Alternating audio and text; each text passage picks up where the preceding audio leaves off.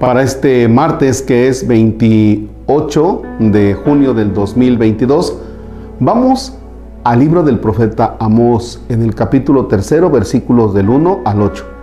Y luego nos vamos a brincar al capítulo cuarto, versículos 11 y 12. En el nombre del Padre y del Hijo y del Espíritu Santo. Amén. Escuchen israelitas esta palabra de Yahvé que se refiere a ustedes y a todos los suyos y a quienes hizo salir de Egipto. No me di a conocer más que a ustedes entre todas las naciones de la tierra, y por esta razón los castigaré de un modo especial por todas sus maldades. ¿Emprenden acaso dos hombres juntos el camino sin haberse puesto antes de acuerdo? ¿No ruge el león en la selva porque ha cazado una presa? ¿No resuena en su guarida el rugido del cachorro porque tiene algo que comer? ¿No cae un pájaro en la trampa porque alguien la ha armado antes? ¿Se levanta del suelo una trampa antes de que haya caído algo? ¿Resuena la trompeta en la ciudad sin que se alarme toda la población? ¿Sucede alguna desgracia en el pueblo sin que venga del Señor? En realidad, el Señor Yahvé no hace nada sin comunicárselo antes a sus siervos los profetas.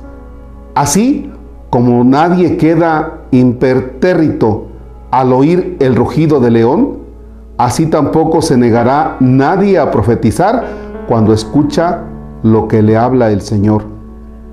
Los he estremecido como estremecía Sodoma y Gomorra, y quedaron ustedes como un tizón sacado del fuego, y ustedes sin embargo no volvieron a mí. Palabra de Yahvé. Por eso ahora vengo a pedirte cuentas, Israel. Prepárate a enfrentarte con tu Dios. Palabra de Dios. Quienes escuchan al profeta Amós se cuestionan, bueno, ¿y este de dónde ven a profetizar? Si él no es sacerdote, ni tampoco tiene alguna parentela con los, con los profetas, vaya, no tiene nada que, que ver, ¿no? Y luego se escandalizan porque el profeta Amós trata temas que según ellos no tienen que ver con la religión. Y ya iremos profundizando en el profeta Amós, ¿no? Entonces, pues ellos se escandalizan por estas razones, porque no tiene, así de, por decir, un, respaldo de los profetas, pero tampoco habla cosas, repito, que según ellos tengan que ver con religión, ¿no? Pero Amós es uno de los profetas muy fuertes, muy, muy fuertes, ¿no? Que cuando lo vayamos escuchando parece que está hablando para el 2022, ¿eh? para un México del 2022. Y algo que lanza de inmediato el profeta Amós es lo siguiente. ¿A poco ustedes creen, dice, que emprenden un viaje dos personas sin antes no haberse puesto de acuerdo? Claro que ya se pusieron de acuerdo. Y dice, y así como dos que, que emprenden un viaje y ya se pusieron de acuerdo, dice, así Dios y yo, ya nos pusimos de acuerdo. ¿Creen ustedes que una trampa se levante eh, sin que alguien la mueva? Bueno, pues así como una trampa se levanta porque alguien la movió, así yo estoy profetizando porque el Señor me ha mandado. ¿Ya? O sea, les pone una de ejemplos para asegurarles que quien lo manda es Dios. ¿Habrá alguien que se niegue a profetizar cuando Dios le ha hablado que profetice? Dice, pues no. Ah, pues no, pues ese soy yo. Fíjense cómo el profeta Amós se lanza con algunas cosas que, repito, algunos consideran no tiene nada que ver con la religión. No, vas a ver si no. Fíjense que a veces pensamos nosotros que, que la palabra de Dios no tiene que meterse con algunas realidades que afectan a nuestro entorno, ¿verdad? Y decimos, no, pero ahí la palabra de Dios no tiene nada que ver, ¿eh? Incluso decimos, tiene que haber una separación. A Dios lo que es de Dios y al César lo que es del César. ¿Qué crees? La palabra de Dios siempre va a iluminar. Vamos a ir escuchando al profeta Amós en estos días, en cuanto no sea posible, desde luego.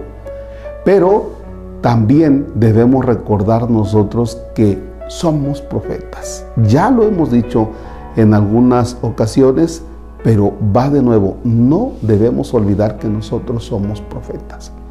Y el gran problema del México que tenemos o de las situaciones que tenemos tanto en México como en algunos otros países, pues es que los que somos bautizados y que debemos ejercer un profetismo, no lo hemos hecho, nos hemos quedado callados y pensamos que nuestra vida de fe, nuestra religión, solamente la podemos vivir de la entrada del templo, de la puerta del templo, hacia adentro, pero hacia afuera no tiene nada que ver.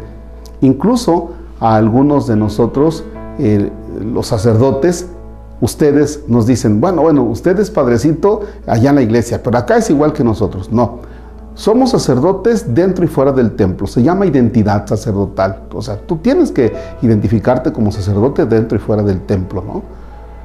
Para bien y para mal.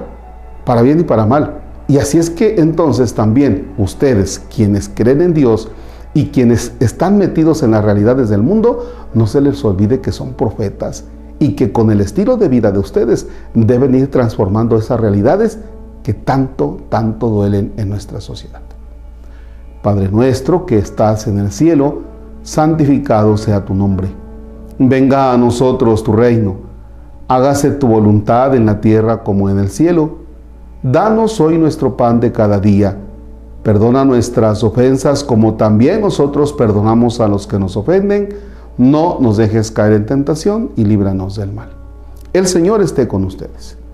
La bendición de Dios Todopoderoso, Padre, Hijo y Espíritu Santo desciende y permanezca para siempre.